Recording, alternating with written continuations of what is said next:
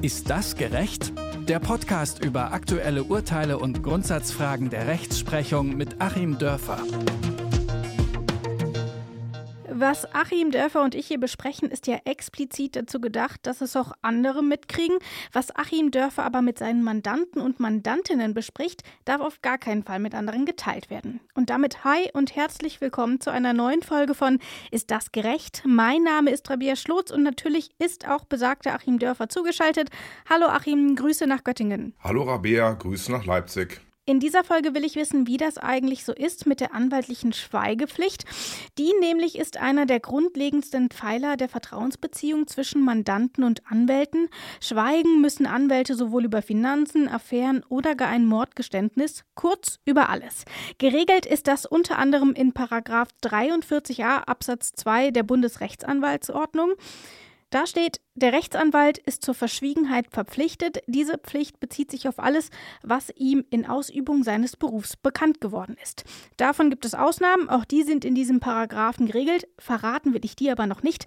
Achim, erstmal die Frage, unter welchen Umständen musst du denn schweigen? Also muss ein Vertrag abgeschlossen worden sein, muss Geld geflossen sein? Gibt es dort irgendwelche Kriterien? Das ist sehr, sehr weit gefasst, natürlich zum äh, Schutze des potenziellen Mandanten im Grunde in dem Moment, wo ich mit jemandem spreche und sei es auch nur ein bisschen in meiner Funktion als Rechtsanwalt, bin ich schon in der Schweigepflicht drin. Ich bin auch gut beraten und jeder Kollege ist auch gut beraten, das äh, auch möglichst weit auszulegen, dann möglichst vorsichtig zu sein.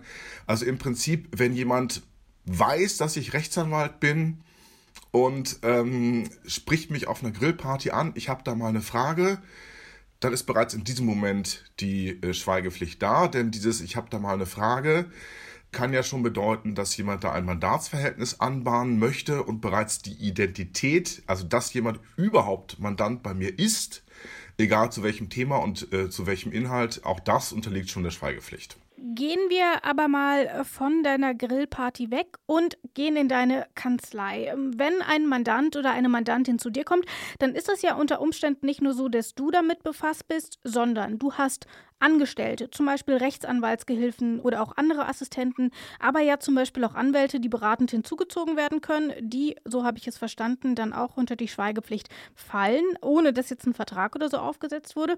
Aber wie gilt denn diese Verschwiegenheitspflicht für diesen erweiterten Personenkreis von Angestellten oder ähnlichem? Die gilt genauso wie für mich. Und zwar sowohl ähm, sozusagen als Pflicht wie auch umgekehrt als Privileg, wenn man das so nennen möchte. Ich äh, weise natürlich auch immer die Leute darauf hin. Äh, man kann ja nicht davon ausgehen, dass jeder das weiß und die entsprechenden Vorschriften kennt. Also jeder, der bei mir äh, auch nur als Praktikant anfängt, kriegt am ersten Tag dann eine entsprechende Belehrung vorgelegt, wo dann auch nochmal die Kernparagraphen drinstehen. Das ist dann auch insbesondere der Paragraph 203 des Strafgesetzbuches, wo es nämlich strafbewehrt ist, solche Geheimnisse zu brechen. Und ich erläutere dann schon noch mal im Einzelnen genau, was das bedeutet, weil man eben schon ähm, ja, denken kann, dass vielleicht der eine oder die andere meint, der Bruch der Schweigepflicht ähm, sei erst dann gegeben, wenn man vielleicht ganz genaue Akteinhalte erzählt oder so. Ähm, auch da erzähle ich dann wirklich dieses Beispiel und mache darauf aufmerksam, dass bereits die Tatsache, dass jemand bei mir Mandant ist, äh, der Schweigepflicht unterliegt und dann sind diese Personen sowohl von ihren Pflichten her eingebunden, was natürlich dann auch bei einem Arbeitsvertrag zu den Kernpflichten gehört und arbeitsvertraglich ja auch ganz, ganz wichtig ist. Ähm, aber sie sind dann auch in die Privilegien dessen eingebunden, dass sie dann eben auch nichts sagen müssen an anderer Stelle, wo vielleicht andere was sagen müssen als Zeuge und so weiter. Dazu kommen wir sicherlich noch im Einzelnen. Ich will auch nochmal begründen, ähm, warum das so unheimlich wichtig ist, allein schon die Tatsache, dass jemand Mandant äh, ist, zu schützen. Also man stelle sich vor, ähm, es würde ruchbar, dass irgendein Prominenter bei dem Anwalt XY, der nun hauptsächlich mit Familienrecht befasst ist, äh, Mandant ist, ja, dann ist doch ganz klar, dass die nationenweite Klatschpresse sofort berichten wird, dass da eine Scheidung im Busche ist. Und nicht nur in solchen Fällen ist es relevant, sondern diese Verschwiegenheitspflicht, die gibt es ja auch eben, um auch so eine Vertrauensbasis zwischen Mandantin und Anwalt zu schaffen. Also was zwischen den beiden besprochen wird, darf eben nicht nach außen dringen. Weil warum sollte ich meinem Anwalt sonst erzählen, dass ich zum Beispiel den Mord begangen habe, wenn ich weiß, dass der dann zum Richter geht und das ihm erzählt? Nun erzählst du, ja, aber durchaus auch von Verfahren hier in diesem Podcast, die du als Anwalt bestritten hast. Ähm, das also fällt scheinbar nicht unter die Schweigepflicht. Wo sind denn also die Grenzen dieser Schweigepflicht? In der schon zitierten Bundesrechtsanwaltsordnung steht dazu, nun sind wir bei der Ausnahme, die ich vorhin schon angeteasert habe, dies gilt nicht für Tatsachen, die offenkundig sind oder ihrer Bedeutung nach keiner Geheimhaltung bedürfen. Hast du ein, zwei Beispiele für uns, damit wir uns das ein bisschen plastischer vorstellen können? Ja, also das äh, ist schon mal genau das, was du sagst. Ähm, dass also so die, die, die Arbeitsseite, die thematische Seite, die ist ja nicht auf die Personen äh, zurückzuführen. Also insoweit äh, ist da gar keine Mandant oder gar kein Mandant zu schützen. Jeder Anwalt darf natürlich erzählen, dass er neulich vom Arbeitsgericht war und da ging es um eine Kündigungsschutzklage und da hat dann auf einmal äh, der Richter äh, gesagt, äh, es reicht mir jetzt, hat auf den Tisch gehauen und ist rausgelaufen. Ja klar kann ich das erzählen. Das betrifft ja kein spezielles Mandat. Das betrifft äh, den Richter in dem Falle oder es betrifft juristische Sachverhalte.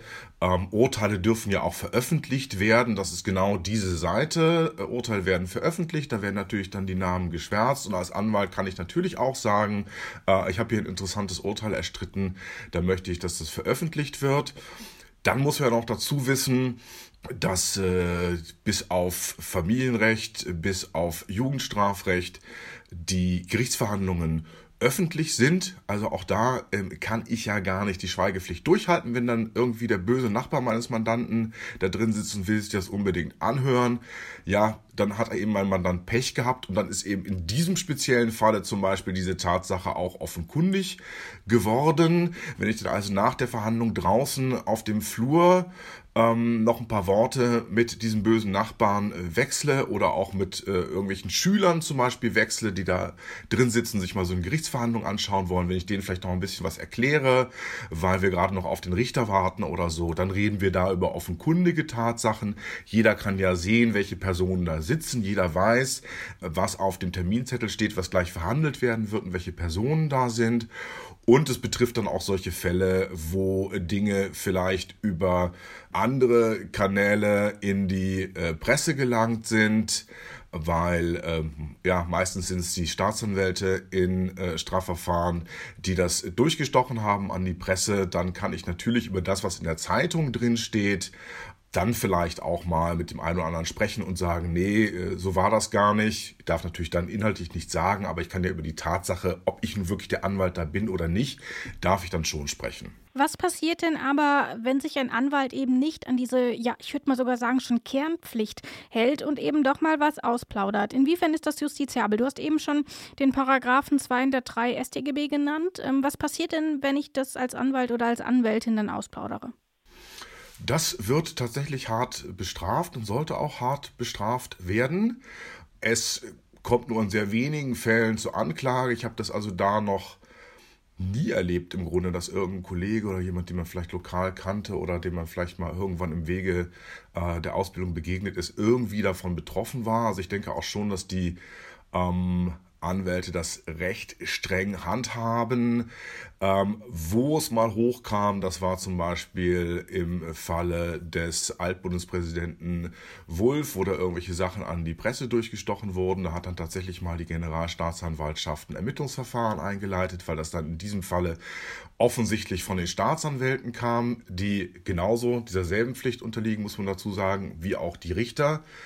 Aber es würde dann schon hart bestraft werden, weil, ähm, ja, wenn man sich auch mal die historische Dimension anschaut des Ganzen und das Menschenbild, was dahinter steht, ähm, da müssen wir sagen, zum einen ist das ja hart erkämpft worden mit der Magna Carta zum Beispiel, die die Adligen dann eben dem englischen König abgetrotzt haben, irgendwann mal im Mittelalter, dass es nämlich bestimmte äh, Verfahrensregeln geben musste und nicht mehr der Herrscher tun konnte, was er wollte. Also auch da ähm, dieser Schutz der Institution Anwalt, dieses Vertrauensverhältnisses ganz, ganz wichtig, weil wir nur dann eben ein Rechtssystem haben, das wir ja haben wollen und das eben so modern ausgestaltet ist, wie es ist. Und dann geht es ja zum anderen auch darum, dass wir so diesen innersten Kernbereich einer Persönlichkeit, ähm, wo wir sagen, das macht dieses Menschsein aus, auch bestimmte Gefühle zu haben, auch negative Gefühle zu haben oder so, das wollen wir schon schützen und äh, das kann ja jeder für sich selber verstehen, dass äh, auch nicht äh, ja, jede Minute des Lebens da natürlich offengelegt werden soll. Also vor diesem Hintergrund ist es dann schon relativ hart zu bestrafen. Was auch noch dazu kommt, äh, sowohl bei den Anwälten wie auch bei den Richter und Staatsanwälten, ist das dann die jeweiligen ähm, Gesetze, die den, die Berufsausübung regeln, da auch zuschlagen. Das heißt, es würde dann auch ein berufsrechtliches Verfahren in all diesen Fällen eingeleitet. Und bei den Rechtsanwälten ist es dann tatsächlich so, dass ähm, das von der Kammer, von der Rechtsanwaltskammer weg ist und dann die Generalstaatsanwaltschaft dann tatsächlich wie so eine Art Anklage schreibt und ähm, das vor dem Anwaltsgerichtshof dann verhandelt wird. Und das Ganze kann dann tatsächlich von einer Rüge, wenn es vielleicht nicht ganz so schlimm war, bis zur Entziehung der Zulassung führen in den Konsequenzen. Und das ist ja oftmals die wesentlich härtere Konsequenz noch, ähm, als wenn man dann mal 500 Tagessätze Geldstrafe zahlen muss. Ich will trotzdem mal über so einen Worst Case sprechen. Ich halte den zwar grundsätzlich für relativ unwahrscheinlich, wenn nicht gar ausgeschlossen, aber neugierig bin ich trotzdem. Gehen wir jetzt also mal davon aus, dass ein Anwalt während eines Verfahrens aus der Wut heraus sagt, ja, natürlich war es mein Mandant. Hat das denn vor Gericht irgendwelche Konsequenzen für den Mandanten oder die Mandantin jetzt mal weg vom Anwalt? Ja, absolut. Im Grunde kann man zusammengefasst sagen, dass der Bundesgerichtshof praktisch immer, auch wenn Beweise wirklich unter Verstoß gegen Gesetze äh, rausgekommen sind, gesagt hat, die sind dann doch irgendwie verwertbar oder man führt sie dann umgekehrt ein. Also Beispiel Auto wird durchsucht ohne Durchsuchungsbeschluss und da werden dann irgendwelche Drogen gefunden. In den USA wäre das äh, wahrscheinlich irrelevant äh, von Bundesstaat zu Bundesstaat und in Deutschland kann das dann im Ergebnis voll verwertet werden. Äh, und auch da ist es sogar so, dass äh, meinetwegen Geständnisse, die abgegeben wurden, die dann zurückgezogen werden, die als solche nicht mehr verwertbar sind. Ähm, da versucht man das Ganze dann auch noch zu umgehen, indem man eben die Verhörperson, die dieses Geständnis in die Akte aufgenommen hat, dann als Zeugin oder Zeugen vernimmt. Also wenn ich wirklich aufspringe ähm, als Anwalt vor Gericht und sage, mein Mandant lügt, der war's, ja, wird in jedem Falle bei der Beweiswürdigung dann in irgendeiner Weise mit verwertet und ist natürlich dann in dem Falle schon relativ schwerwiegend. Es gibt aber eben auch Situationen, in denen es durchaus gewünscht sein kann, die Anwältin oder den Anwalt eben von dieser Schweigepflicht zu entbinden.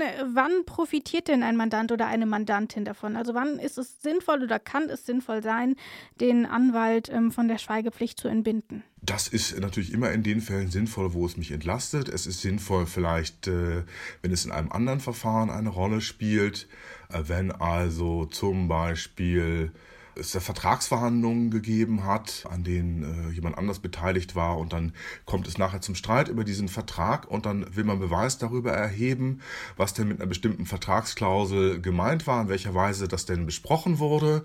Ein guter Anwalt wird auch immer so ein bisschen mitschreiben, äh, Protokolle äh, da für sich selber auch führen, handschriftliche die schon einen ganz wunderbaren Beweiswert haben. Und dann würde ich eben in diesem Falle für die Bedeutung einer bestimmten Vertragsklausel den Anwalt als Zeugen benennen, da auch nochmal das Gericht bitten, ihn darauf hinzuweisen, dass er sogenannte aussageerleichternde Unterlagen mitbringen darf. Der soll dann also seine Akte mitbringen. Und ja, es kann natürlich auch äh, umgekehrt passieren, dass ein Anwalt von seiner Schweigepflicht abweicht, weil er da in irgendeinem Interessenkonflikt ist und das Ganze vielleicht sogar mal eingeht, das Risiko. Ähm, also auch da ist es wieder tatsächlich so, wenn ein Anwalt für sich sagt, äh, ich bin jetzt als Zeuge geladen, jetzt erzähle ich diese eine Sache vielleicht doch noch, obwohl die sich in einem Graubereich befindet, äh, dann muss es tatsächlich der Anwalt entscheiden, dann kann das an der Stelle auch verwertet werden, äh, auch ohne dass da eine Schweigepflichtentbindung vorgelegen hat. Und andersrum, ist es denn auch möglich, dass der Anwalt gezwungen wird, ähm, gegen seinen Mandanten oder seine Mandantin auszusagen? Ähm, also, dass er zwar eigentlich nicht von der Schweigepflicht entbunden wurde, ähm, aber trotzdem aussagen muss. Ich habe da zum Beispiel was zur Auskunftsverpflichtung gegenüber der Bundesanstalt für Finanzdienstleistungen, also der BaFin, gefunden. Ja, genau. Also es gibt äh, die äh, gesetzlichen Fälle, ähm, wo erstmal ganz allgemein geregelt ist, dass bestimmte Personen zur Auskunft verpflichtet sind. Das haben wir zum Beispiel, äh, genau, BaFin, Geldwäschegesetz. Ähm, wir kennen das ja, wenn wir ein neues Bankkonto eröffnen, da wird dann unsere Identität festgestellt. Äh, bestimmte Daten werden erhoben und die werden dann auch von der Bank weitergegeben. Also dieses sogenannte Bankgeheimnis äh, gibt es natürlich gar nicht in Deutschland. Ähm, ist auch so gesetzlich nicht vorgesehen. Und ähm, diese allgemeinen Informationsaufnahme und Weitergabeverpflichtungen gibt es dann eben auch für Anwälte und Notare natürlich sehr, sehr eingeschränkt.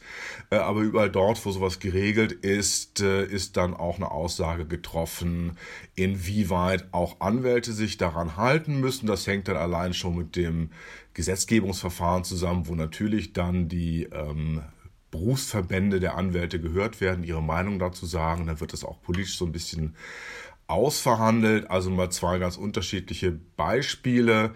Äh, du sagtest gerade, wie ist das, wenn der Mandant mir erzählt, ja, er war der Mörder. Okay, das muss ich dann nicht ausplaudern. Aber zum Beispiel, wenn mir ein Mandant erzählt, dass er eine weitere Straftat, Mord, einen weiteren Mord plant, dann bin ich nach dem Strafgesetzbuch wie jeder andere auch gehalten, das dann mitzuteilen.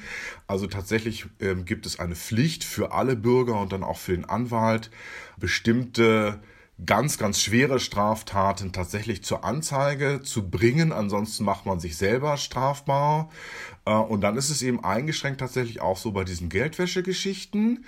Ich muss nicht als Anwalt jetzt jede Geldbewegung, die ich bei meinem Mandanten wahrnehme, äh, speichern, aufzeichnen, um sie dann eventuell auf Nachfrage herauszugeben. Aber es ist ganz klar so, dass wenn ich weiß, dass da Geld gewaschen wird, dann darf ich eben nicht schweigen. Sonst bin ich selber dann wegen Beihilfe zur Geldwäsche dran. Ich stelle mir das aber auch schon durchaus schwierig vor, auch für die Psyche. Man erfährt ja dann doch ziemlich viel und darf es dann eben auch nicht irgendwie weiter erzählen. Gibt es denn dort irgendwie auch Ausnahmen, dass ich mich zum Beispiel ähm, einem Psychotherapeuten oder ähnlichem anvertrauen darf, der ja dann auch wieder unter der ähm, ärztlichen Schweigepflicht steht? Oder gibt es dort irgendwie andere Behandlungsformen, ähm, um vielleicht auch mit dem dadurch entstehenden Stress umgehen zu können? Das ist eine wahnsinnig gute Frage, äh, weil das wirklich eine Frage ist, die, ich glaube, das Leben jedes Anwalts bestimmt. Anwältin, Anwalt, wenn man sich die Statistiken anguckt, die haben so von allen Berufen mit die kürzeste Lebenserwartung. Sicherlich von den geistigen Berufen äh, schon erst recht es ist so ein Dauerstress. Von äh, draußen kommen alle möglichen Sachen rein. Man ist ja im Grunde ständig auf der, auf der Notstation. Es kommt ja nicht geregelt rein, sondern morgens um sechs ist dann die Steuerfahndung irgendwo und dann muss man da hin. Das ist das eine. Dann erfährt man sehr, sehr viele belastende Sachen. Dann ist es auch so, dass durchaus äh, das Verhältnis zum Mandanten ja auch schwierig sein kann. Also äh, der Mandant ist ja auch unter sehr großem Stress in so einer Situation und dann fliegen da auch mal die Fetzen. Ja, und das alles kann man dann tatsächlich noch nicht mal äh, in der offenen Form an einen Psychotherapeut, einen Psychotherapeut weitertragen. Man kann natürlich dann ein bisschen allgemein reden oder kann natürlich das Thema, wie gehe ich mit Mandantenkonflikten um? Ein Mandant ohne Namensnennung hat so ungefähr das und das zu mir gesagt. Ähm, das hat mich sehr betroffen gemacht. Wie gehe ich damit um? Äh, das kann ich da thematisieren und leider sowas wie in anderen Berufen, dass es dann so eine Supervision gibt wie man sie zum Beispiel dann typischerweise bei Familienhelfern hat, im ganzen sozialpädagogischen Bereich, wo ich eben einer geregelten Weise äh, gegenüber einem Profi in der Gruppe in regelmäßigen Abständen solche problematischen Dinge thematisieren kann. Äh, auch das gibt es nicht.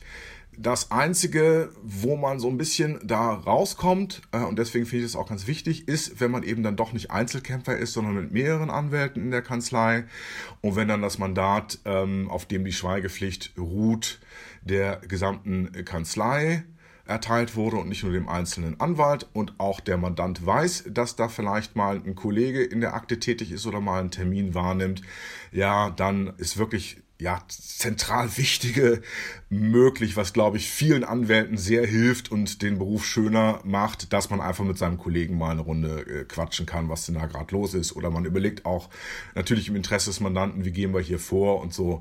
Äh, das ist dann so diese, diese Stressabbaumöglichkeit. Äh, ansonsten muss man die belastendsten und übelsten Sachen, die einen ja auch selber betreffen können, wenn ein Mandant jetzt ganz schlimm beschimpft, weil er mal unzufrieden ist mit irgendeiner Gerichtsentscheidung, die muss man dann ins äh, sprichwörtliche Grab mitnehmen.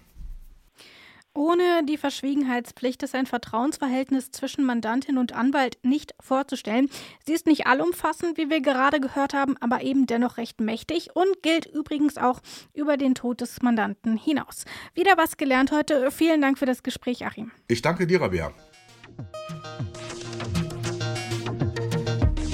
Ist das gerecht? Der Podcast über aktuelle Urteile und Grundsatzfragen der Rechtsprechung mit Achim Dörfer.